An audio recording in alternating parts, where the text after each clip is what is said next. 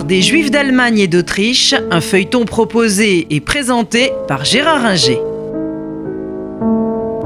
Bonjour, nous avons vu qu'au Moyen Âge, les Juifs allemands étaient euh, largement euh, persécutés euh, par l'Église, que les accusations de meurtre rituel pleuvaient sur eux.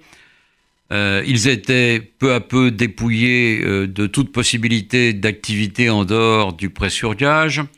On les obligeait aussi depuis 1215 et le quatrième concile de Latran à porter un chapeau distinctif, le Judenhut, le chapeau euh, des Juifs. Et pourtant, tout cela n'est rien encore par rapport à ce qui les attend à partir de 1348. Alors pourquoi 1348 Parce que euh, c'est l'année d'apparition de la peste en Europe. Cette peste noire va être dévastatrice pour les populations européennes. On n'imagine pas aujourd'hui euh, ce qu'elle a pu être. Il faut bien voir que euh, un Européen sur trois meurt euh, de la peste, ce qui fait des vides considérables.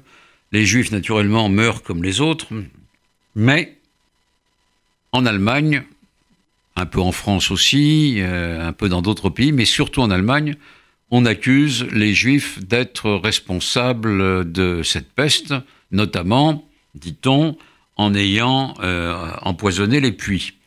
Euh, ce qui est naturellement euh, parfaitement absurde. Mais peu importe, les massacres contre les Juifs reprennent de plus belle.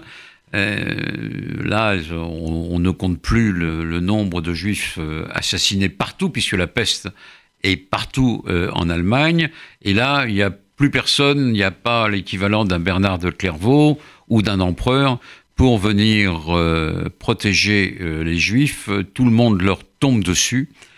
La seule solution, euh, c'est la fuite.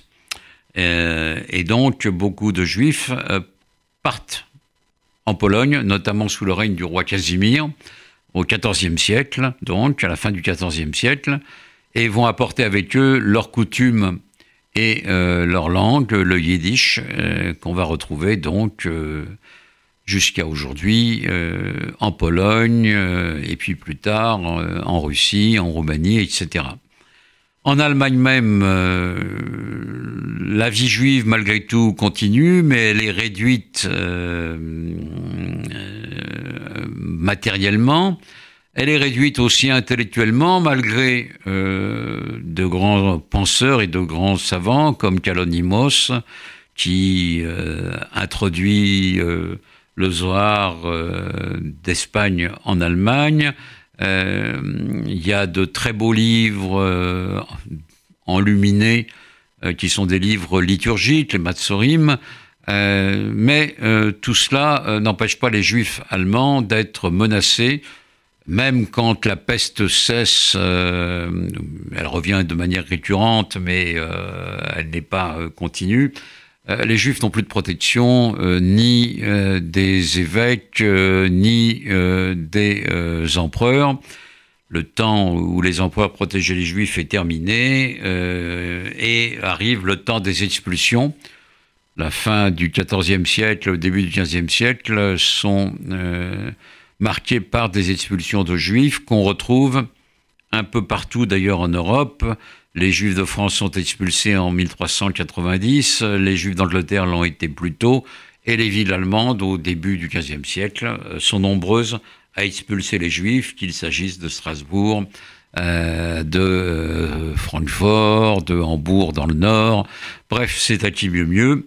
Donc les Juifs se réfugient plus à l'est ou bien dans les petites villes euh, et les campagnes, mais mènent une, vie euh, pauvre et euh, leur splendeur passée disparaît.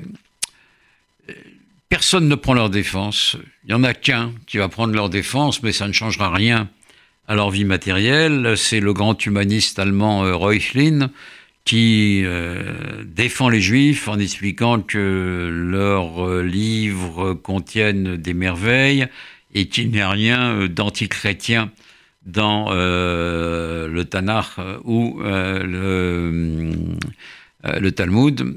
donc, il essaye de convaincre les catholiques de cela. La Cour de Rome et le pape finissent par l'admettre, mais tout ça ne changera pas grand-chose. les juifs convertis s'en prennent à leurs anciens coreligionnaires, le plus célèbre étant euh, Pfeifferkorn, un, un, ancien boucher euh, juif euh, qui publie de nombreux libelles contre les juifs. Reuchlin combat ces libelles, mais tout ça ne change rien et jusqu'au début du XVIe siècle, la vie des juifs va être très pénible.